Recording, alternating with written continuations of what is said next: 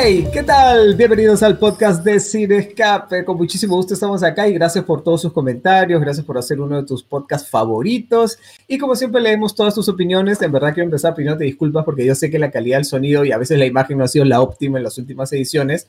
Y lo que pasó es que todos nuestros equipos recontra pro se quedaron en Pachacamac. Y como saben, la cuarentena, no podíamos ir a recogerlos, así que hemos seguido haciendo el podcast porque sé que les gusta y a nosotros también nos gusta compartir todo contigo, pero ya a partir de la próxima semana ya regresan nuestros equipos Recontra Power, así que gracias por sus comentarios y por seguir escuchándonos. Y definitivamente una de las sorpresas de estas ediciones así de podcast ha sido toda una legión de fans que se dedican a mandarle piropos, gileo, fotos de todo tipo. Ella es Daniela Chumbiray y ya le damos la bienvenida a los Chumbi Lovers. ¿Fotos? ¿En qué momento me han mandado fotos? Yo he visto fotos. Hasta una propuesta de matrimonio tengo, ¿eh? imagínate. Que ahí seguro la, vamos a leer. Bueno, muchas muchas gracias por, por darme el pase. Este, efectivamente, la próxima semana vamos a mejorar incluso un poquito más porque ya creo que tenemos una calidad de imagen mejor que la semana anterior y a la próxima mejora el sonido también. Así que atentos todos, yo le voy a dar el pase a Osquitar, nuestro productor. Muchas gracias, Dani. Así es, este, si algo se caracteriza sin escape, por siempre llevarle lo mejor, tanto en contenidos como en calidad técnica. Y ahí nuestro podcast no puede ser la excepción. Así que ya estamos remando un poco las dificultades de estos días. Eh, que les prometemos que la otra semana ya estamos 100 puntazos. ¿No? Pero ahora es hora de darle pase al gran Luchito Bistolfi. ¿Qué tal, Oscar? ¿Cómo están, amigos? Eh, ¿Quién diría que cuando comenzó la cuarentena estábamos en verano, ahora ya está haciendo un poquito de frío, pero hoy ya vamos a elevar un poco la temperatura con las calientitas del mundo del entretenimiento. Igual Luchito... que están burbujeantes. Iba a decir, igual Luchito está en manga corta porque tiene su, su, su chompita ahí de, de pelucita. Yo tengo ya mi chompa incorporada, exacto. Genético. Bueno, empecemos entonces con las noticias. Eh, como siempre decimos. El tema del día. El tema del día, efectivamente. Ah, nuestros amigos de Netflix han eh, decidido anunciar así a los cuatro vientos con platos y bombillos cuál es la mejor serie de Netflix. A ver, para ustedes, en sus gustos, ¿cuál creen, cuál creen, o para su propio criterio, cuál es la mejor que tienen? Uf, hay tantas series que... Es que hay como que diferentes para cada, no sé, para cada momento, para cada y para cada persona también, ¿no? Diría yo, a ver, no sé cuál, podría ser una de mis favoritas. Sex Education es una de mis favoritas sin duda. Se la puedo ver creo que en cualquier momento. Pero por unanimidad, pues probablemente para los críticos y para en general el gran público este, de, de eh, fácil es Dark, pues, ¿no? Sí. Claro, el, el, consenso, el consenso dice que Dark es siempre la que en todas las encuestas y incluso la misma Netflix Latinoamérica hizo hace poco una encuesta en su red social, en sus redes sociales, perdón, y ganó Dark, pues, ¿no? De lejos. Es como que la favorita de muchos. Claro, ¿no? Y, en cuanto a valoración de los críticos de la audiencia, es la serie mejor valorada en Rotten Tomatoes, ¿no? Entonces, eso la, ha hecho merecedora del galardón de ser la mejor serie eh, producida de Netflix, ¿no? No estamos hablando de las series que, que se pasan en Netflix, sino en las que son... Las originales de Netflix. Claro, las que llevan el rótulo de una serie original, una producción original de Netflix, claro. Mi eh, favorita de Netflix es The Crown, es la que más he disfrutado, digamos la calidad de la producción, los actores, todo, pero definitivamente Dark, solo vi la primera temporada porque ya la segunda era un arroz con un mango que tenía que estar. Dark la tienes que ver con plano y con árbol genealógico en la mano. Dark la tienes que ver, sí, con mucha atención, nada de verla sin. Eso, nada está chequeando tu celular y viendo al mismo tiempo. No, Es una serie que demanda mucha atención, mucho compromiso, porque la estructura narrativa es absolutamente no lineal. Eh, los personajes aparecen en varias edades, en varias épocas, con rostros distintos, así que es una serie genial, pero que requiere mucho compromiso, ¿no? Del espectador. Tal cual. es. más, por ejemplo, yo que soy, creo que ya es una cuestión generacional o ya de estos tiempos que es imposible, para mí casi siempre es imposible, si estoy en mi casa al menos, ver algo y no hacer otra cosa a la vez. Entonces como que, ya sea que el celular te, te, te, te, quite un poco de concentración, yo tengo que verla, es más, tengo que verla en español. No puedo verla en alemán porque no entiendo, no bajo la, mirada de la pantalla por ABCD olvídate.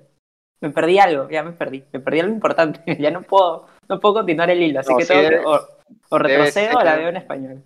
Debe ser algo generacional, ¿no? Porque yo sí veo una serie, una película, no puedo. O sea, me llega un WhatsApp que a lo mejor estoy esperando, pausa Ah, ah veo el celular. no, puedo, no puedo estar que deje dejar que corra la serie o la película y me pongo a hacer. No, no hay forma, no hay forma. Sí. Olvídate. es una millennial, pues. Yo a veces todavía tengo las ventanas acá, sí, ¿qué voy a hacer? No? Estoy más cocha. Tengo todas las ventanas acá de, de, la, de la computadora y estoy saltando de Netflix a otra. Escucho a veces por rato. No, ¿Qué? ¿Qué falta de respeto para los productores y los actores que se han sacado la mugre para hacer una escena para que tú hagas. No siempre, no siempre, no siempre, pero a veces sí. Es como que hace unos años salió la, la. Me acuerdo que estábamos en América reuniéndonos para ver contenidos, hace por lo menos, no sé, tres o cinco años fácil, y en ese momento decían que el, tú podías captar la atención de un espectador, tenías ocho segundos para captar su atención. En esos ocho segundos tenías que capturar al espectador. Hoy en día, ¿qué es? Dos segundos. o, sea, esto yo lo he escuchado en, una este, conferencia ahí de, la gente de Samsung ¿ah? en, Brasil, ya que nos invitaron para un lanzamiento y decían que los millennials, ya, su capacidad de atención era de ocho segundos.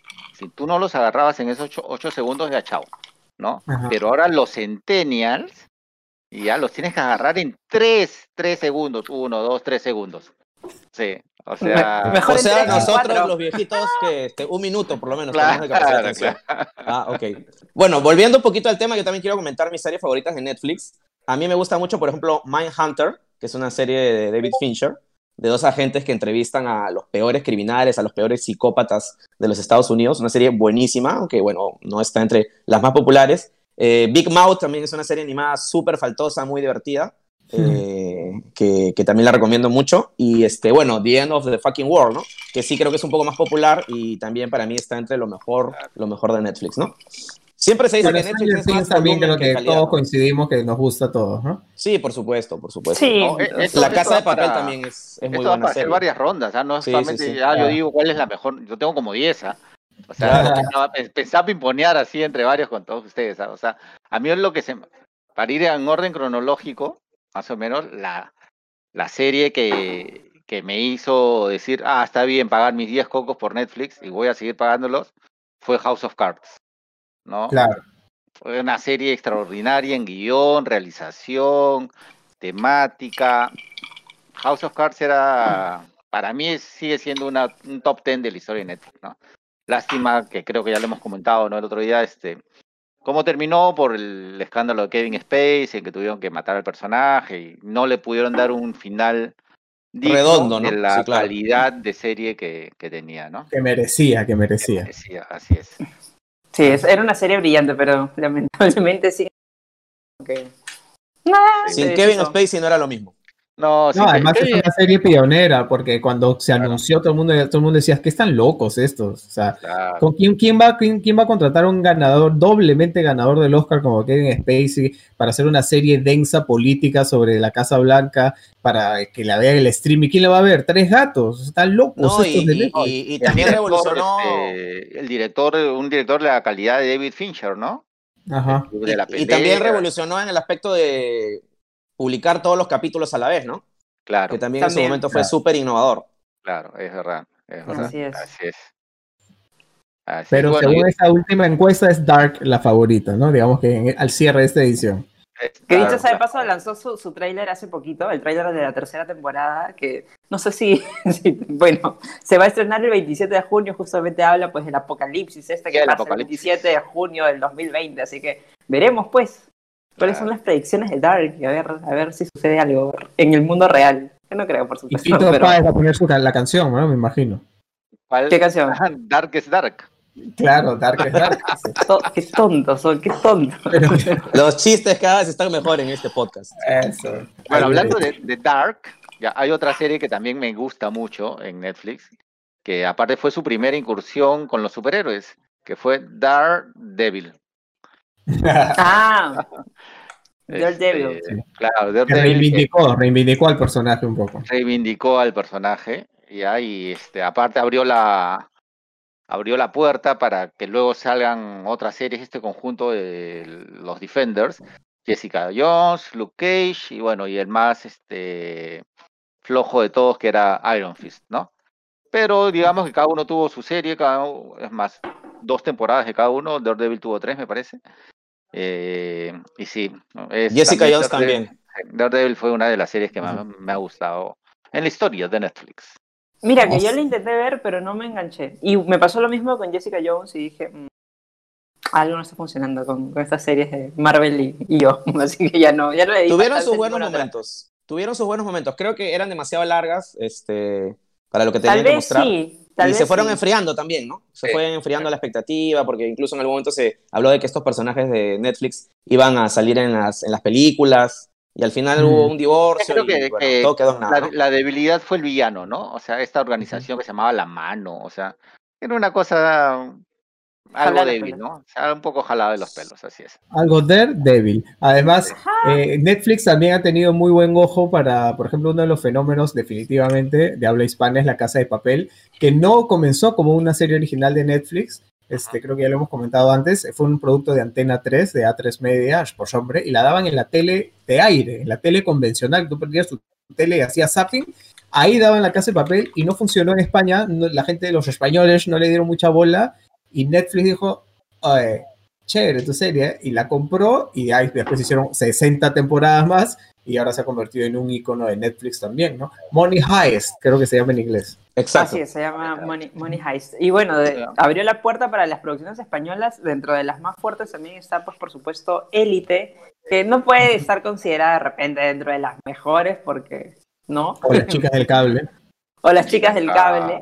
Vis a vis. Vis a vis también pasó lo mismo que con, con, La Casa de Papel, que también claro. se originó en Antena 3. Sí, sí. Otro, otro caso también, este, que, que, no era una serie original de Netflix y luego Netflix la cogió, ¿no? Y le hizo suya. Es, por supuesto, la serie que siempre comentábamos en la oficina y, y me asombra que hasta ahora no haya salido a relucir, como es Black Mirror. Ah, ah super serie. sí, es cierto. Que estamos viviendo ahora un capítulo en la vida real, ¿no? Un, capítulo interminable, largo e interminable. No, es, una, super serie. ¿De dónde empezó Black Mirror? Es una producción, no estoy, es una producción inglesa, supongo que es de la BBC, no estoy seguro, la verdad. Ya, pero las dos primeras temporadas no, este, no eran de Netflix, ¿no? Y, eran temporadas de, tres capítulos, o sea, mm. así que creo que Netflix agarra desde el capítulo, me parece que eh, estrenan en la Navidad de, no sé, 2015, no, me acuerdo cuál, cuál, fue. Y de, ahí ya se hizo, ya se hizo una producción de Netflix, ¿no? Incluso tuvo película. Película interactiva. Claro, una película. es verdad, película interactiva, sí, así es. La, primera película interactiva de Netflix, si mal no recuerdo. No sé si hubo otra más después. Creo que. creo No, no película, pero hubo el Habían hecho una cosa para niños. Este, sí, hicieron para niños, hicieron dos proyectos más y supuestamente está ahí la idea de seguir este tipo de, de productos interactivos. Ustedes que nos están escuchando, este, ¿qué tal? ¿Qué les parece esto? Y si nos están viendo en nuestra versión video, coméntenos, por favor, cuál es su serie favorita de Netflix. Su favorite. De repente va, a ser... Eh, o Marianne, mira, que no hemos mencionado tampoco a la serie esa de terror francesa. Yo disfruté mucho Marianne y hasta ahora no entiendo por qué la cancelaron. Pero tú has disfrutado más de Marion, en verdad. También. Ah, Marion es mi esposa, claro, sí es cierto. Disfruté más Marion, disfruté más Marion. y, no, y no era algo de terror, además. Claro, no era terror y, y, sí va a tener más temporadas, a diferencia de Marion. claro. No si te jala las patas si te portas mal. Bueno, Exacto. Este, Vamos ahora con otras noticias. No, yo, quiero una serie más, una serie más. una más. Una más. Este, sí, es una, una serie así media que no la, al menos aquí en Latinoamérica creo que no le dieron tanta bola, no sé cómo será en Estados Unidos, pero a mí es una serie que me encanta. Ya, este, y se llama Glow. Ah, Glow, la de las luchadoras. La de las luchadoras. Ochentera, ochentera. Claro, pero, claro, uno, uno puede decir, ah, pero apela a la nostalgia, pero en realidad puede haber sido Glow como, no sé, pues las chicas sobre el ring se podía, o sea, el tema no, no era los personajes del show original de Glow, sino todo lo que, lo que surgía en torno a estas, una serie de mujeres perdedoras de la vida, ya este, que todo les iba mal y encuentran en esta, en la, en la lucha, ¿no? Este, una forma de, no sé si exactamente salir adelante o lograr en todo caso cierto reconocimiento, ¿no? Y es una serie con, de humor negro, de drama y capítulos de media hora, que eso es lo que me encanta además, ¿ya? Y, y, muy, muy bien hecha, muy bien trabajada y ya estoy esperando la nueva temporada de Glow. Glow está así Glow en, en, el apartado... latina, ¿no? Alucina que no, alucina que no, porque... Yo, yo sí veía, yo sí veía. Cuando la daban, me agarró en la etapa que terminaba la universidad y comenzaba a trabajar, ¿ya? Y no tenía tiempo para ver televisión, entonces... No o es sea, que, ¿no eras ejemplo, fan de la montaña Fiji? No, no, alucina que no, la hija del granjero. La hija del granjero. ¿no? Claro, conocía los personajes, pero no era que. Matilda. ¿Qué, ¿Qué, épocas, ¿eh? ¿Qué épocas? Qué época. Claro. El doblaje era lo mejor, era malísimo, pero bueno, era muy divertido. Claro. Bueno, entonces denle una chequeadita. ¿Cuántas temporadas tiene ya? Eh, tres, me parece. Son, son tres temporadas, sí. Uh -huh. Sí así que. Bueno, Glow, entonces. Uh -huh. No, bueno. Sex Education, para mí. Sex Education también es muy buena. Sí, sí está sí. buena. He visto la primera temporada, está buena. Sí. Quiero vivir en esa la casa. Segunda. Lo único que quiero es vivir en la casa de Gillian Anderson, nada más. Por favor, ah. no, aparte que, aparte que la serie, la serie es brillante. En general toca tantos temas brillante, tabús, sí. el aborto, eh, la impotencia, el deseo, en general la masturbación, o sea, toca tantos temas y los toca de una manera No, y, y, y, toca, exacto, toca temas escabrosos y de una manera muy muy original, pero y muy divertida al mismo tiempo y con mucho tacto, con claro. mucho tino, ¿no? No, y aparte uno podría pensar, ah, es una serie de chivolos, ¿no? Pero no, para nada, para no, nada, no. para nada, sí. Es, Así es está muy bien escrita, gran... es rápida, o sea, no es una cosa densa de ver ni nada, la, la, comedia está bien manejada, está chévere. Y la chica es preciosa, además. La hijita de, la hermanita de Margot Maeve, Maeve, Maeve. La hermanita de Margot Robbie. La hermanita la Mar de Margot Robbie. Margot Robbie del mundo real sería, pues. Sí, claro. Porque ya Margot Robbie ya es una belleza ya inalcanzable, pues ya esta chica está un poquito más aterrizable, digamos. Bueno, ahora sí Muy pasamos bien. a las otras noticias. Ok, ah, sí. vamos ahora con eh, lo que ha estado pues en todos los, los, portales de noticias, incluso en la página web de Cine Escape, es que lo hablamos como una idea idealista, como un rumor, pero ya es una realidad inminente, que es los autocines vuelven con Así todo. Así es. Mira, que lo mencionamos hace muchísimos podcasts atrás, que decíamos, no, bueno, uh -huh. es una tendencia que está empezando a tener este, repercusión en diferentes partes de Europa, en ese entonces, imagínate. Y mira, ahora es una, una realidad anunciada aquí en el Perú. Y va a ser no solamente en Lima, que es lo mejor, sino va a ser a nivel nacional. Bueno, no, no creo que a nivel nacional, pero en distintas ciudades del interior también, así que eso es bueno. Mira, esa es información nueva, porque en la nota que inicialmente estaba solamente el anuncio de que iban a hacer, bueno, a todo esto, remontémonos. Primero, antes que nada, Arnold's, la cadena esta de, de ¿cadena es? No, creo que es solo un restaurante. Sí, un, restaurante, un restaurante que sí. está en la, en la Costa Verde, eh, -huh, cerca... Sí. cerca, ¿cómo se llama ese? Bueno, Bord, en la Costa Bordemar. Bordemar, en Bordemar. Sí. Este, había anunciado que también iba a hacer su, su auto, autocine, algunos le llaman autocinema, y también le llaman autocinema, pero la RAE aprueba autocine.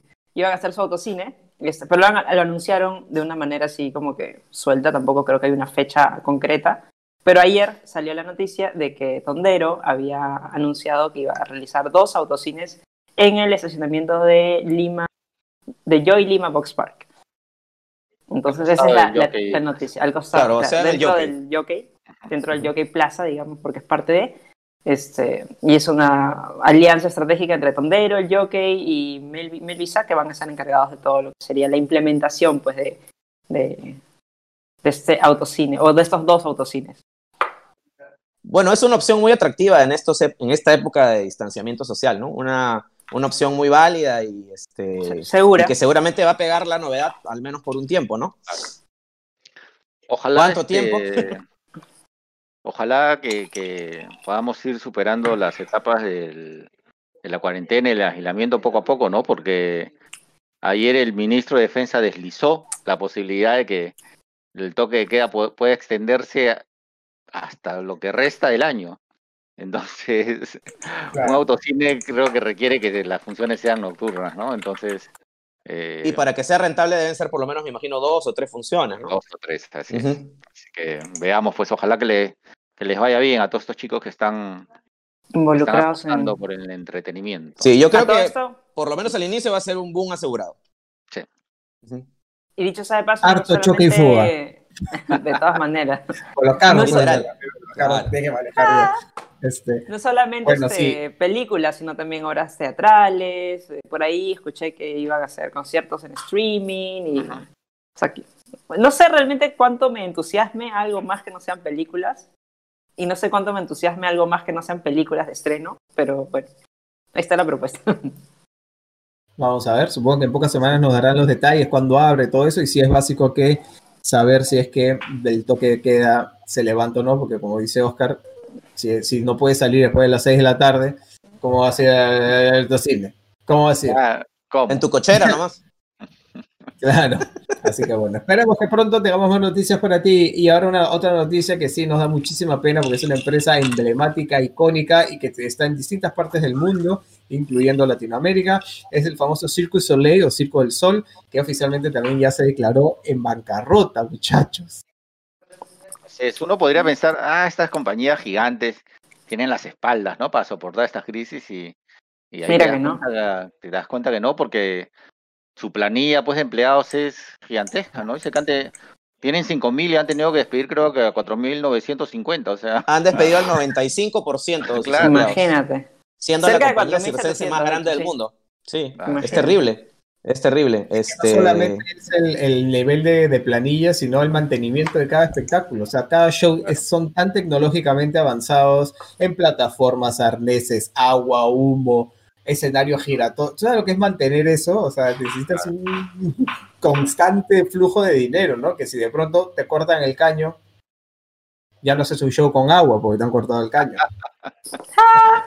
sí, no, no pero para mí es una noticia muy, muy lamentable, porque sí, me parece que cada, cada espectáculo, al menos de los que he podido ver, que son pocos además del Circo del Sol, han sido notables, ¿no? Entonces, este, es una compañía que reinventó el concepto, el concepto de circo, ¿no? Este, dándole una historia, una, digamos, una profundidad, una trascendencia detrás, ¿no? Entonces, eh, esperemos que, puedan salir de esta, ¿no? Porque... Su, fundador este, va a ir al rescate. Su fundador, eh, que es un ex malabarista que, que, es un millonario eh, que se llama Guy La Liberté, si lo estoy pronunciando, si lo estoy pronunciando bien. Él ya había vendido todas sus acciones, sí, La Liberté. Él ya había vendido todas sus acciones del Circo del Sol y, y, bueno, parece que ahora va a ir al rescate financiero de, de la empresa que él fundó, ¿no? Y a la que obviamente le tiene muchísimo cariño, ¿no? Que es canadiense, ¿no, Luchito? Sí, exacto. Es una empresa canadiense. es una empresa canadiense, pues claro. Sí. Del lado francés. y, y, han cancelado más de 40 espectáculos. Yo creo que sí va a haber un rescate de parte del, gobierno o de empresas privadas o qué sé yo. Hay varias empresas privadas también interesadas, así que... justamente estaban este, conversando sobre todo eso, bueno, una transmisión en vivo que la vez pasada había más o menos captado a la mitad, pero también decían que no querían, o sea, que estaban haciendo todo lo posible para que quien rescate, exactamente quien rescate, ya no, o sea, un comprador, digamos, eh, sea alguien que el gobierno canadiense esté de acuerdo. O sea, no, no podía ser cualquier, cualquier empresa que diga, ah, yo quiero comprar, toma, aquí está. No, porque es como que patrimonio en sí de, del país. No podían permitir pues, que cualquiera venga y compre. El Circo del Sol. claro, si lo va a hacer es su, su antiguo, su fundador, creador, o sea. lo óptimo sería que sea él, ¿no? en, inyectar liquidez, ¿no? Claro. Pero si es millonario de tener bolsillo payaso. Estamos arriba, arriba, arriba. Y ojalá que no digan se murió el payaso y se, apagan todas las luces, ¿no es cierto? Ojalá que no. Bueno, Van a hacer malabares para salvarlo, pero ojalá que.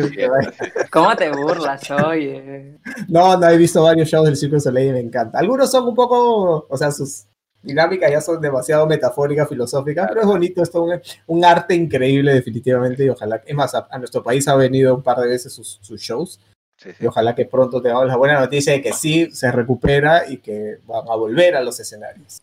La función va a continuar, de hecho. Tiene que. caballero. Tiene que, porque imagínate, los malabaristas. payasitos, no payasitos no, pero toda la gente, los acróbatas que están metidos ahí realmente Sí hay payasos, pero no es el grueso. lo, bonito es una compañía eh, completamente internacional, ¿no? O sea, tiene toda la gente que trabaja ahí, desde el, personal artístico hasta el personal de producción, es de países de todo el mundo, o sea, desde, no sé, pues Ucrania, Croacia, hasta chicos mexicanos. América.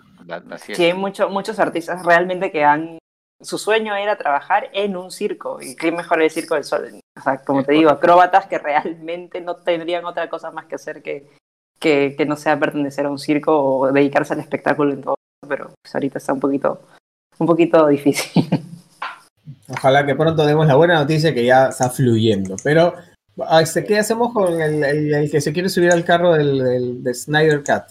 ¿Qué hacemos con este, con este chico director? Bueno, que es la, nueva moda, pues. Es la nueva David de la Ayer. David, David, Ayer. David Ayer. Bueno, para, para contextualizar un poquito, Escuadrón Suicida, a pesar de que tuvo muy malas críticas, eh, tanto de los fans como de los entendidos, fue un super éxito de taquilla, ¿no? Eh, entonces, este, ahora no suena tan descabellado que se quiera, eh, o que el mismo director esté impulsando una versión extendida, por decirlo de algún modo, de, de su película, que, que, él mismo después ha dicho que a él le duele bastante de que lo hayan criticado y golpeado este, por los resultados de la cinta, cuando en realidad no fue del todo su, su corte, ¿no? O sea, la edición final no, este no fue la que él quería. Completamente distinto al, al de Zack Snyder, ¿no? Porque Zack Snyder tuvo que abandonar la, la dirección de la Liga de la Justicia por un problema personal, como ya lo hemos comentado. Exacto. Se lo encargaron a otro director y este director siguió otro alineamiento completamente. Entonces Zack Snyder sí ha querido lanzar la versión que él había imaginado y él había proyectado. Pero este señor David Ayer o David Ayer ya este finalmente no proyectó lo que él quería porque se dio ante las exigencias del estudio, de su jefe, sus empleadores, ¿no? Y entonces ahora que años después ven a decir, ahora sí quiero sacar como yo pensaba. Ah, pues, se, está subiendo, al carro del Snyder Cut, por, supuesto. No te gustaba, eh, no hubieras aceptado, te quitabas, pues hermano. claro, te hubieras puesto fuerte en su momento. es, claro. Sí, pues. Igual este, que... Release Air Cut. Claro, igual estamos hablando de una de lo que sería básicamente una versión extendida, ¿no? O sea, lo que él tiene, lo que él ha dicho que tiene son más escenas del Joker, más escenas de Enchantress, más escenas de del Diablo. Eh, y él dice que la película quedaría mucho más redonda así porque justamente lo que se le criticó mucho a la película fue que eh, no desarrollaba bien algunos personajes. Eso en, según lo que dice el director, ¿no?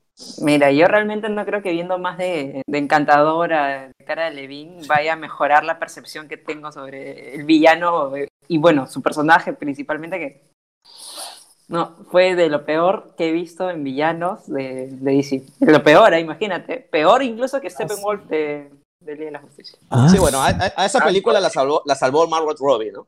Fue quizás. Sí, esa este, película. La, Harley Quinn de Margot Robbie fue quizás lo, lo, único rescatable, ¿no? Claro.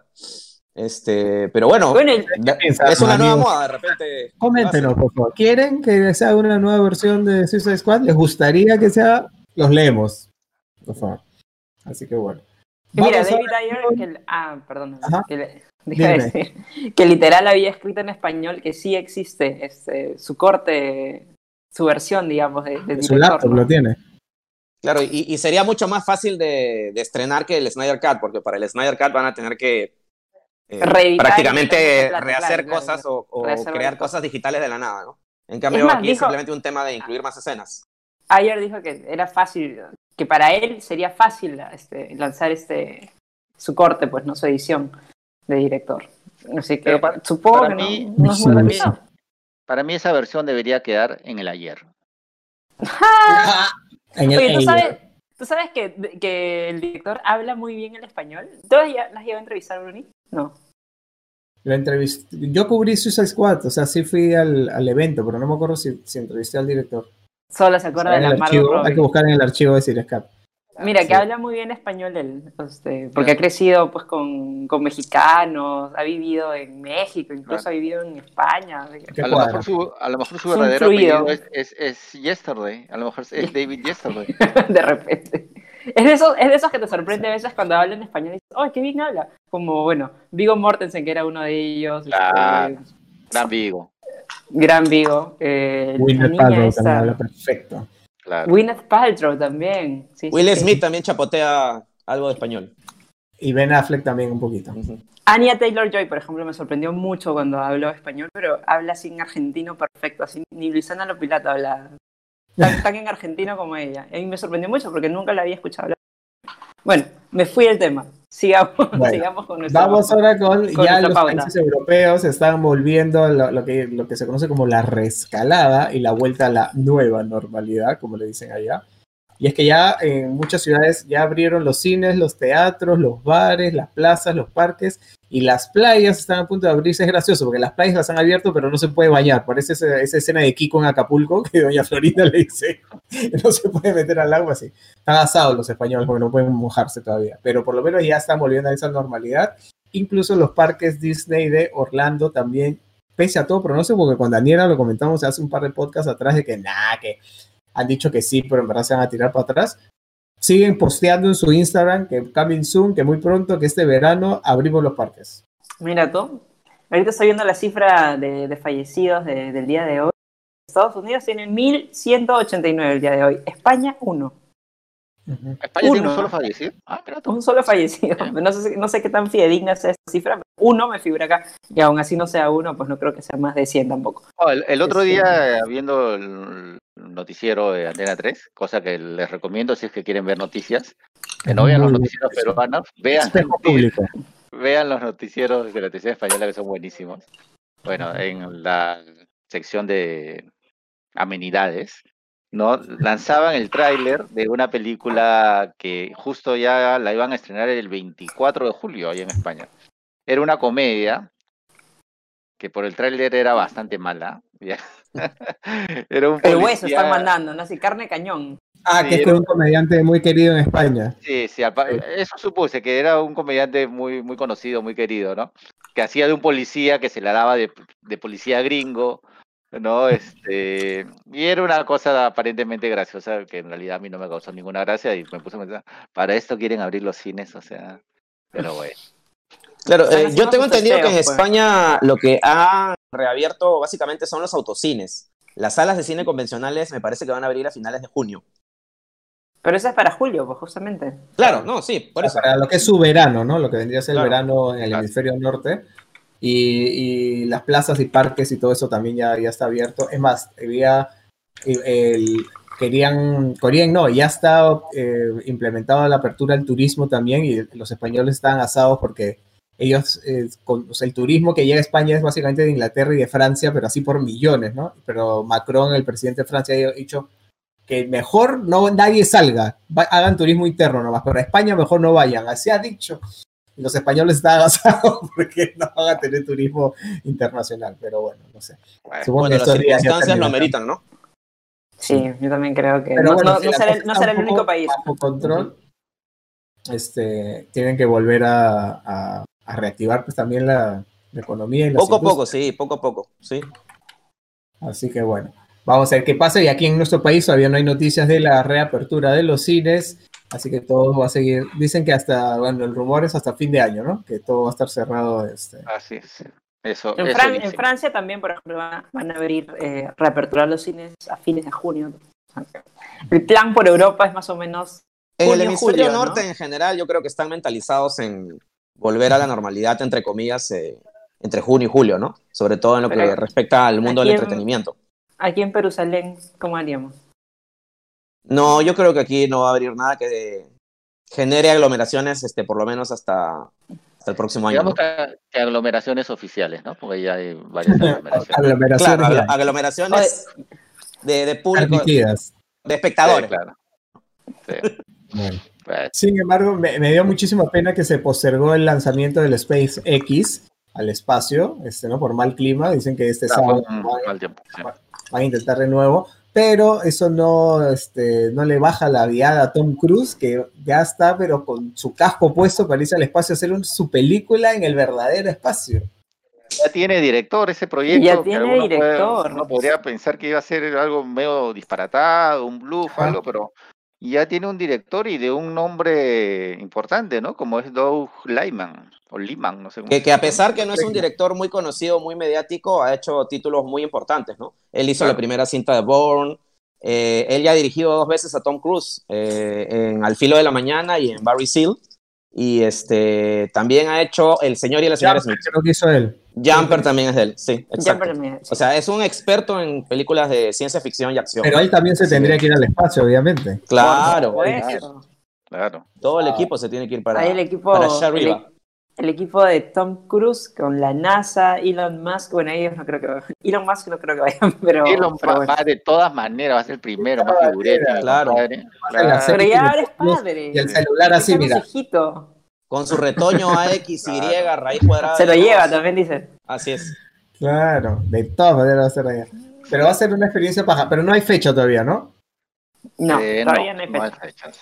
No hay fechas. Todavía está así en la nebulosa. Literal, la nebulosa. Bueno, vamos a ojalá que. Pero parece que es un proyecto que viene con mucha viada y ojalá que pronto nos lleguen más novedades novedosas de eso. Eh, tenemos una noticia que me ha gustado mucho también relacionada al, mundo de Jim Henson, que yo soy súper fan. Es una película que en mi infancia tiene un lugar preferencial, que es la película Laberinto. Y ahora, años después, va a volver con una secuela, así como lo hizo Dark Crystal. Si no hay David Bowie, no puede haber secuela de Laberinto. Es lo único que voy a decir. Qué laberintoso que eres. Así es, no, es una película entrañable, ¿no? Con Jennifer Connell y este. El debut en el cine de Jennifer Connell. que irónicamente, que irónicamente en su tiempo no fue un gran éxito de taquilla, ¿no? Con los años ha ganado el estatus de película de culto, ¿no? Así es, así es, así es. Pero bueno, el director va a ser el de Doctor Strange, Scott Derrickson. Sería una secuela después de 30 y 85 el 80, 86, Laberinto es 86, sí. Claro. 34, 35 años. 34 años. Bueno, 35. ahorita, o sea, el próximo año, ¿no? Se el próximo año, sería 35, ¿no? Claro. Este, Pero ¿es una película, película para el cine o es un proyecto de Netflix como Dark Crystal? Mm, mm, creo que sí. está, no está claro, pero me parece que sí está preparado para salas, sí. Para salas de cine. Sí, sí, sí, sí. ¿Y con Jennifer? No, me parece que ya va a ser un reparto completamente distinto. Lo que sí, eh, eh, quienes iban a estar involucrados son los de la compañía de Henson, así que seguramente va a haber, va a ser más este, títeres y marionetas este, que, que CGI, ¿no? Lo cual es una buena la noticia. Hija, la, hija de Jim Henson es la que está manejando la compañía ahora. Y lo gracioso es que cuando, cuando quisieron hacer Dark Crystal fue un super fan, un super geek, así un mega ultra mega fan de esa película este, que cuando pidió hacerla de nuevo, rogó hacerla de nuevo, le dijeron, pero la vamos a hacer por computadora, la vamos a hacer todo digital, va a ser más fácil. Y la gente de Jim Henson dijo, ¿qué? No, la vamos a hacer con muñecos como se hizo la de los ochentas. Es más, las tenemos acá. y la hicieron monstruo porque la hicieron con marionetas de verdad. Así que esa, esa película del laberinto espero que mantenga ese espíritu. Ese tiene que ser el feeling, de todas maneras. ¿Qué secuelas recuerdan así que hayan sido hechas después de largo tiempo y que a la larga resultaron completamente innecesarias. bueno, no sé, si, no sé si innecesarias, pero en los últimos años han habido varias. Es como también una nueva Blade Runner. La Blade Runner fue. Blade Runner. O sea, no fue innecesaria, a mí sí me gustó. No, a mí sí me gustó. Fue buena, fue buena. Ya, yo te digo una que sí, fue innecesaria: Indiana Jones y la calavera de cristal. 19 años entre película sí, bueno, y película. Eh, y fue. Definitivamente es la más floja. Sí. Pues no fue innecesaria, fue mala porque el guion fue malo, pero la gente sí quería ver una película. No, pues pero si eso vas a hacer el regreso de Indiana Jones. Claro, te arruina un poco el recuerdo, ¿no? Claro, claro. claro. No pues mascota. Por eso, por eso Steven Spielberg dijo hace poco en, un, en una videollamada también que no van a hacer los Goonies, no van a ver una secuela de los Goonies hasta que no encuentren la perfección de guion. Así que si no, síganla viendo una y otra vez, dijo, ¿no? Exacto. véanla de nuevo, nomás la antigua que ya está bonita cuando reunieron al elenco en una, en una videollamada, este, manifestó eso, pues, ¿no? Claro, Mejor sigan viendo nomás la, primera. Una secuela que está programada, no sé cuál será su estatus actual, ya de estas características es Top Gun Maverick. Me parece que está programada para la segunda parte del año. Sí. Y, iba a bueno, al menos, claro, iba a estrenarse para la segunda parte del año, pero ahora ya, no sabemos. bueno, no hay, nada, no hay nada. Es una secuela muy tardía, es verdad. Pero, pero 34 años también. Esperada, o sea, por ejemplo, a mí me llegaría que, sea una mala película, por ejemplo. La gente grita como, como en el podcast anterior. ¿Te llegaría que me llegaría que sea una mala película porque Top Gun es un es también es una cinta icónica de los 80, ¿no? Y que prácticamente con Ojalá que no metan la pata. Se convierte en quien era. Claro, obvio, así es, así es. Exacto. Bueno, si hablamos de secuelas tardías, yo creo que la más tardía de todas es, si no me equivoco, el regreso de Mary Poppins, que ah, se hizo más de 50 años, después de... Más de 50 años después. y tantos años Debe ser el récord, no creo que haya otro antecedente de, tan larga... Ahorita Daniela va a decir que se fue de, cara un fracaso, de una porquería, pero a mí me encantó la película. Me pareció No iba a decir absolutamente nada de Ya te vi, te leí Chumbilovers, los leí desde acá, les leí la mente. Y estaba, estaba diciendo. Me encanta destruir las películas. si, estamos hablando de tardías e innecesarias. Y eso no me pareció innecesaria. No, va a ser. en uno de los primeros días de la cuarentena, en que uno realmente no sabía qué hacer con su vida, ¿no? Este, yo vi el regreso de Mary Poppins en Amazon Prime y no sé si es porque estaba bajoneado por, justamente por esos días, pero no me gustó para nada. Esta vez, Bruno se va, se va. Se va Bruno, sí, sí. Pero ya puse el parche, no todo. Por, por, por, esos días difíciles que éramos. Se acabó todo. Así es. Lo que pasa es que ya creciste, pues. Ya, no, no, no, pues yo tengo mi corazón de niño, justamente, ¿no? Así que. Y tú tenías tu disco que te sabías de memoria de los diálogos supercalifragilístico Así, que bueno. Este, vamos ahora con eh, una secuencia que algunos tenemos recomendaciones y otros no, que es ¡No la vean! ¡No la vean! ¿Quién quiere empezar? Bruno. Bruno va a empezar. A ver, Bruno. Bruno que siempre tiene recomendaciones de no la vean, a ver. De no la vean. No la vean. Increíble. Otro, otro jueves más sin recomendación de no ver. Increíble. No vean, yo les voy a decir cuál. No vean esa película donde sale este Patel de. Ese pues el que hizo.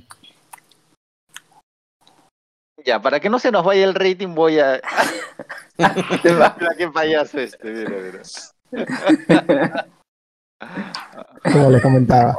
Ah, esa, fue la que no te gustó. Punto no me gustó nada. ya, a ver, suéltensela. Ya, mira, yo, voy exponiéndome a que me digas que nuevamente he crecido y por eso no me gustan. Ya. Mi no recomendación es, o sea, es una no, pero sí, sí, pero no. Ya, este, este amor, este amor odio. aprovechando que la han subido en Amazon Prime, vi este, Onward Unidos, la nueva mm. película de Pixar. Yo soy un Pixar lover total, pues. Ya, no solamente de la pizza de comer, sino de Pixar, la productora. Ya, me encantan todas sus películas.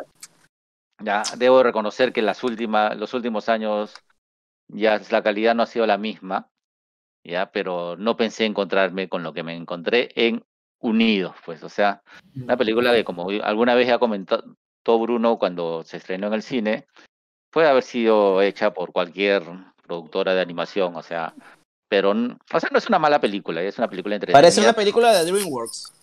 Le faltó el por decir que era de DreamWorks, ¿ah? o sea, porque o sea, yo la vi y me pareció una película de humor. Ya claro, el Blue Sky quizás, así es.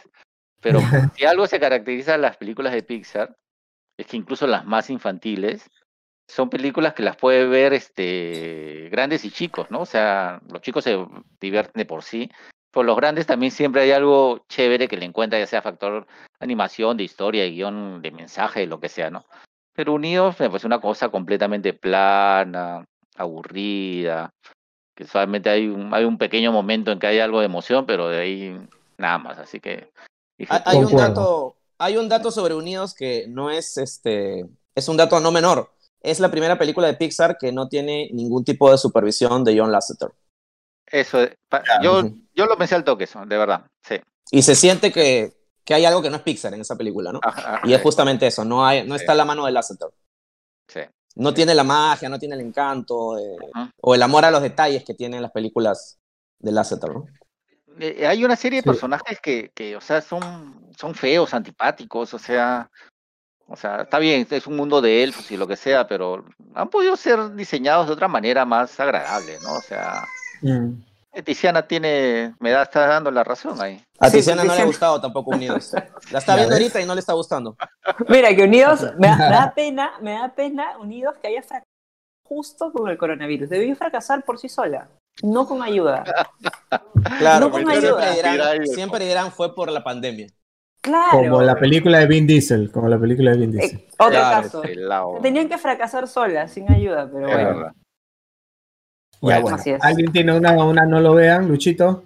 Sí, yo sí tengo. Este, hace unos días eh, en Netflix estrenó Playmobil, la película, y la vi justamente porque sabía que no me iba a gustar y que me iba a servir para, para, esta, para, esta, para esta secuencia. Te han negado, Luchito, te veo. Sí, sí, sí. No, este, igual hay películas que hay que ver por, por cultura general, ¿no? Este, Playmobil es como la, en el mundo real, Playmobil es como la competencia de Lego, ¿no? claro. Es una línea de juguetes, una marca de juguetes, y esta película es lo mismo, es, este, es como una mala copia de, de las películas de Lego y bastante deficiente, ¿no? Eh, las canciones este, totalmente sosas, los personajes de la historia muy mal desarrollados, eh, eh, muy mala, muy mala en verdad. De repente el público infantil la puede disfrutar, pero para los que busquen algo más, en realidad yo les aconsejo que no la vean. Yo ya me, yo ya me sacrifiqué por ustedes, he sacrificado una hora y media de mi vida. Y Dios mío, Lucho, la viste completa. Ah, sí, la viste completa, Lucho, ¿cómo? ¿Cómo? Es un profesional, hay, hay, que, hay, que, hay que sufrir hasta el final con las películas malas. Este, algunas veces no se puede, pero bueno, en este caso sí la remesta el final y, como les digo, este, no, no, no, no, eh, se siente más como un comercial de hora y media de, de Playmobil, más que una película. No, no pasa nada. Muy bien. Bueno, yo voy a Daniela. Mi, a mi primera no recomendación. Mi primera, tengo dos. Uy, hoy no, guárdala para, guárdala para, para la siguiente semana. Sí, ataca. Ya, entonces voy a dar solamente una. Claro. Es que no quieren que parche ya. Voy a dar una. Para que no te quedes sin balas. Porque no, pero es que de repente hay veces en las que ya no tengo. son de noche, ya, mira. Empezamos de día y es de noche. 10 de noche. Mi no recomendación, que de verdad yo creo que les voy a ahorrar 15 minutos de su vida, porque no puedo imaginar que alguien pase los 15 minutos, porque yo creo que cualquiera se daría cuenta, pero 15 minutos voy a ahorrar, 15. Se llama Mujeres Arriba, es una película que me apareció como siempre en Netflix con carteles de neón, así como que recomendado arriba en la portada. Y dije, ah, ¿y sabes qué? Y vi a la chica esa de Las Producciones, Loreto Bernal, no sé si alguno lo ubica. La chica de Las Producciones eh, es una página de Facebook que hacía este, videos de porno para hipsters no sé si puedo decir, no por para vegetarianos, este, eran así como que videos muy divertidos, ¿ya? que realmente yo los veía en Facebook y me parecían graciosos. Y la chica es muy histriónica, eh, muy elocuente. ¿Es una serie, una película? No, es una película, es una película, es una película. Este, se llama Mujeres Arriba, como, como les comenté. Y bueno, le, di play pues ya la, la película. Eh, y realmente pues la protagonista, que es esta chica, Loreto Bernal, es muy divertida en sus videos pero no puede dar la talla para un protagónico así, para nada. Entonces ya ahí tenías un, un gran motivo para sentirte totalmente desconectado de la película, el guion tampoco estaba adecuado porque los, los punchlines como que no los sentías, entonces ella quería como que poner sus caras graciosas en cada escena y... sin, haber visto la, sin haber visto la película ni saber de quién se trata, porque no conozco a la chica Divorcio. a la que te refieres, ya voy a hacer mi comentario de viejito. Ahí te das cuenta que una estrella de las redes sociales no necesariamente va a ser una estrella del cine o de un mundo de entretenimiento tradicional. Ahí lo dejo. Le quedó, le quedó muy grande eh, creerse actriz, digamos. O al menos de repente ella lo es, pero para un protagónico no, no está. Y eso que la calidad de la producción en sí no me pareció mala. Dirección de arte estaba bastante ok. Dirección de en general, la fotografía también estaba muy buena, al menos para los estándares de Netflix siempre tienen sus estándares para que una película esté ahí. Este, pero no, definitivamente, si quieren ver una película, sí, mejor vean Soltera Codiciada, pues que está ahí también en el catálogo. no, yo les voy a ahorrar esos 15 minutos. No, no, no, no puedo que alguien. O sea, no pasaste 15 minutos. Le hice 15 minutos y ya pasaste. No, no pasaste Sí, no. No, no, no, no, fuiste, no fuiste ni optimista ni abnegado como Lucho. No, dije, ¿para qué? Esa chica no iba a actuar mejor en los siguientes 40 minutos de la película, ¿no? No. 40 minutos de la película, no una hora, una película. Una hora y cinco. Entonces, ya lo sabe, ¿ah? Esas son las no recomendaciones. Y ahora vamos con las recomendaciones. Recomendaciones nos, sugieren que, leamos unos cuantos comentarios de nuestros amigos. A ver. A ver. A ver, a ver, vamos a obviar todos los chumbilovers, ¿no? Porque si no, sí. el podcast Ay, Daniela, qué linda, Daniela, qué linda. me caso con Daniela, así que no sé qué, bla, bla, bla. Daniela, yo te llevo, yo te llevo el delivery. no. Ah, bueno, hemos, hemos hecho caso a algunas algunos comentarios que nos pedían hablar sobre las mejores series de Netflix. Ya, este, a ver, ¿qué más? ¿Qué más? Eh, un saludo para Armando Alvites, que nos recomienda ver Control Z. Ese es caserito, porque siempre lo leo a, Armando Alvites. otro comentario de José Miguel Díaz, que nos recomienda ver Kingdom, una serie coreana. a esa le eh, encanta Chiqui, siempre la recomienda también. Mira, ahí Lobo, Lobo 42, que se parece a Lucho Lobo, que está acá con, nosotros en nuestro podcast, que justamente pedía que hablemos de David Ayer, de que que había hablado pues en Twitter de su, de su release de Ayer Cat, así que también lo hemos comentado en este podcast, mira tú. Muy bien, Yvonne McClintock, que eh, dice que Defending Jacob, que es la recomendación que hice la semana pasada, está muy buena. Realmente, este, nada, gracias por seguirnos. Eh, Shirley Garay, que dice que ama mucho el podcast. Ah, mira, ahí eh, tengo un agradecimiento de, mi... de Nina Simón espérate la recomendación de esta, semana. Amigo, amigo eh, Raúl. Amigo Raúl. Ajá. Muy bien, muy bien. Yo creo que ya podemos continuar ahora con las recomendaciones. Continuemos con la última parte de nuestro podcast. Eso. Ya, yo quiero empezar, ya que no he dicho ninguna, no, no lo veas, no vayas. Ahora que está tan, está tan de en, sobre el tapete la, la conducta irregular de la querida Ellen DeGeneres, que ha salido toda una ola de destapes de que es una bruja, de que es mala, de que esto, de que no es buena gente, que es pura pinta, todo. Hay una película en la plataforma de Amazon TV Plus que se llama Late Night, que está protagonizada por Emma Thompson, nada menos.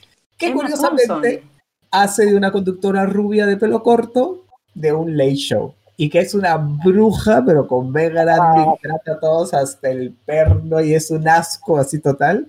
¿Y reza o no reza? y este, entonces nos muestra todo el detrás de cámara de cómo se manejan estos programas como el de Jimmy Fallon, Jimmy Kimmel, Ellen y todo eso. Y obviamente tiene todos, es una es cortita, dura hora 30 y te muestra todo el teje y maneje de estos personajes. Y obviamente hacer una película este, tiene pues toda su, su subida y bajada y toda la, aparte de que ella se da cuenta que está haciendo mal, y bueno, ya no los quiero spoilear, pero... ¿Cómo se llama? ¿Cómo se llama? Late Night se llama. Late Night, en Amazon. En, no, en Apple, es una película ah, de Apple. En Apple, ok. Sí, entonces Emma Thompson la protagonista, este, y es, es, interesante el look que te hace dentro de estos programas, así que... Está bueno, está bueno. Cualquier parecido con la realidad, es pura coincidencia. pura coincidencia. Sí. ¿Por lo rubia dices? O A ver, Danielita. Me toca hablar sobre mi recomendación y esta semana estoy muy emocionada es una película que me gustó muchísimo. Me gustó muchísimo por varios motivos, pero puntualmente tenía en el protagónico que me gusta particularmente. Eh, la película se llama ¿Quién te cantará? como la canción de Mocedades, que dicho sea de paso forma parte de su soundtrack. Qué vieja. Es una película de autor, es de Carlos Bermud, que tal vez no es un director muy conocido, pero como les comentaba, pues tiene a una actriz eh, que me gusta mucho, que es Nachwa Nimri. Para quienes no la ubican eh, realmente por nombre, es la inspectora Alicia Sierra de la Casa de Papel, que me pareció brillante en esa ocasión. También es su lema eh, en Vis a Vis. Si alguien vio Vis a Vis, es también un personaje, la villana, que es así, una joya. Bueno, ella interpreta a Lila Kassen, que es una cantante eh, que está a punto de hacer su gira de, regreso, su comeback, pero pierde la memoria en un accidente. Entonces su manager eh, encuentra una, digamos, una fan que eh, es como que yo soy Lila Kassen, así como que la interpreta en karaoke, sí, y la interpreta pero así, tal cual, y la llama para que la ayude a Lila a que a que recuerde cómo, cómo interpretar a su propia, a interpretarse a sí misma sobre el escenario. Ah, Entonces, la, premisa es interesante, pero más allá de la historia principal, pues este, el personaje de la que se llama Violeta, interpretada por eh, Eva Lorak, no, Yorak, ya, que ganó de hecho el premio Goya a Artista Revelación el año pasado, el 2019, por esta película, por esta, por esta interpretación. Es, la historia que ella tiene en paralelo es, es genial, entonces, bueno, de hecho eso es lo que hace que le valga realmente el premio. Y es una de, aquellas películas de Netflix que de verdad me gustó muchísimo, muchísimo. El soundtrack también tiene canciones de, de Nachua. Nachua también, aparte de ser actriz, es cantante, que también es una faceta que me gusta de ella. Este, y tiene una versión buena, interpretada por Amaral, que también es, uff, así, una joyita. Así que me emociona muchísimo. Eso veo, espero, que Todas, espero que todas lo vean. Me ha gustado. Me ha gustado. Muy bien, en Netflix, ¿verdad? En Wiflis, como siempre. Mi plataforma favorita. Muy bien. A ver, Cojata. Ya, yo voy a recomendar también otra película de Netflix. Ya, es una película argentina que se llama Mi obra maestra, con Guillermo Franchella. ¿No? Este, Guillermo Franchella y Luis Brandoni, que es otro gran actor eh, argentino, ya de gran trayectoria. Ya, esta es una, es una comedia, ya, eh, de esas películas que uno dice, parece tan fácil hacer películas, parece tan fácil hacer buenas películas, ¿no? Es, Guillermo Franchella es un, es un galerista de arte, ya tiene una galería y, y tiene una larga amistad con, con el personaje de Luis Grandoni, que es un pintor rebelde, viejo, este, que todo le llega, no le interesa vender sus obras. Y entonces Franchella se la pasa renegando con él, ya porque el, tipo no vende nada, pero como es uno de sus mejores amigos, no le puede decir, ah, no, no fastidies, no te vendo, ¿no? Pero el, el, el, pintor es prácticamente pues un personaje bastante difícil y complicado, ¿no? Que Franchella solamente lo aguanta porque es su amigo y hasta que en un momento dice ya vete al, vete al carajo, ¿no? Este, pero se pasan algunas circunstancias porque aparte el pintor ya está en la bancarrota, lo han botado de la casa porque no se lleva bien con nadie, no vende nada, ¿no? Entonces, este, entonces pasan una serie de circunstancias en que la suerte les va a sonreír a ambos, pero hay una, hay una pequeña una pequeña maniobra detrás de, ese cambio de timón, ¿no? Entonces, es una película muy entretenida, ya muy llevadera, graciosa. Ya no es, no es una película que te vas a matar de risa, sino que es una película sumamente entretenida y, está bien hecha, que eso es lo que me gusta, ¿no? De las películas. Tiene un muy buen guion, tiene una realización este, de pocas locaciones, que es lo que yo, a eso me refiero cuando, cuando digo que parece tan fácil hacer una buena película, porque no es que sea el, gran despliegue de, locaciones y de cosas y de aquí para allá, de tiros de cámara y de efectos, no, o sea, es una cosa sencilla, pero que te atrapa por, el, por la historia ¿no? de la película. Mi obra maestra en Netflix. Son esas películas de texto, que es gente hablando tan interesante que la pasas bien y te, matas de la risa, o es interesante lo que dice. Claro, claro, ah, claro. ¿No? Y por las circunstancias que les pasa a los, a los, a los personajes, ¿no? ¿Cómo se llama otra vez? Mi obra maestra. Mi obra maestra en Netflix. Ya sabes, película argentina con el gran Franchella. Luchito. Ok, me toca. Este, yo quiero recomendar con mucho entusiasmo, como siempre, la nueva serie documental de Netflix que se llama Historia Nivel 1. Ah, es una serie documental que, que va en la misma línea que otra serie documental de Netflix que se llama En pocas palabras. Son capítulos de 20 minutos que, toma, que tocan temas variados. En este caso, como su nombre lo dice, eh, que giran en torno a momentos históricos, eh, como el surgimiento de la China como potencia, como los conflictos en el Medio Oriente, como la carrera espacial. Todos capítulos de 20 minutos, muy didácticos, muy concisos, muy entretenidos, muy bien escritos, con datos súper interesantes y unas infografías que son fabulosas. Realmente son un deleite. Visualmente son un sueño. Sí, eh, son un sueño, es un deleite para, para, la, para los ojos y para la mente y realmente cada capítulo es como una dosis bien concentrada de conocimientos históricos. Si te gusta aprender y tienes poco tiempo como yo, es una serie documental que en verdad eh, vas a amar. Amigos, son 20 minutos. 20 minutos pones un capítulo, aprendes un montón, te diviertes, te entretienes, visualmente hermoso. Y es más, hay chicos en casa, se lo puede ver toda la familia porque son datos curiosos. Es genial. 20 minutitos. Sí. Una 10 capítulos de 20 minutos. Yo vi eso del fast food y empecé a salivar de una manera colosal. no lo pude acabar. Sí, hay un capítulo sobre la historia de comida chatarra que en verdad este, te termina dando más hambre. Eh, así que todo eso está en Netflix y la que les recomendé yo está en Amazon TV no, en Apple, en Apple. Perdón, en Apple TV Plus. Este, ¿Qué hay esta semana en Sin Escape? El sábado a las 11, a ver. A ver, esta semana tenemos, como siempre, nuestras entrevistas, ya que esta semana la quien tenemos es a una peruanita, a Isabela Merced. Así es, una chica peruana que está triunfando en Hollywood, fue la protagonista en Dora la Exploradora y nos conectamos así por videollamada, ella estaba en Hollywood, yo estaba aquí en Lima y está bien divertida la nota, no te lo pierdas. Además... Además, Luchito hace un análisis sesudo de qué es lo que ha pasado un año después de Game of Thrones. Claro, se cumple un año desde la emisión del último capítulo de Game of Thrones, muchos fans todavía tienen la sangre en el ojo, y este, analizamos un poquito, eh, analizamos un poquito eh, por qué falló un poco la temporada 8 y hablamos un poco de eh, qué están haciendo las estrellas de Game of Thrones en la actualidad, ¿no? ¿Cuáles son sus proyectos actuales y futuros? Además, Además, películas que fueron películas este, famosas, taquilleras, ganadoras de premios, pero que fueron acusadas de copiar a otras. O sea, se cierne un halo ahí de, sospecha. Un tufillo, eh. Así es. ¿Cuáles son esas películas? Mm, hay, hay, este, es una larga lista que va desde El Rey León, que creo es el caso más conocido, hasta la última ganadora del Oscar, Parásitos. bueno, este. sábado a las 11. Es correcto, en América Televisión. ¿Qué vas a decir, Luchito? Sí, me cortaron.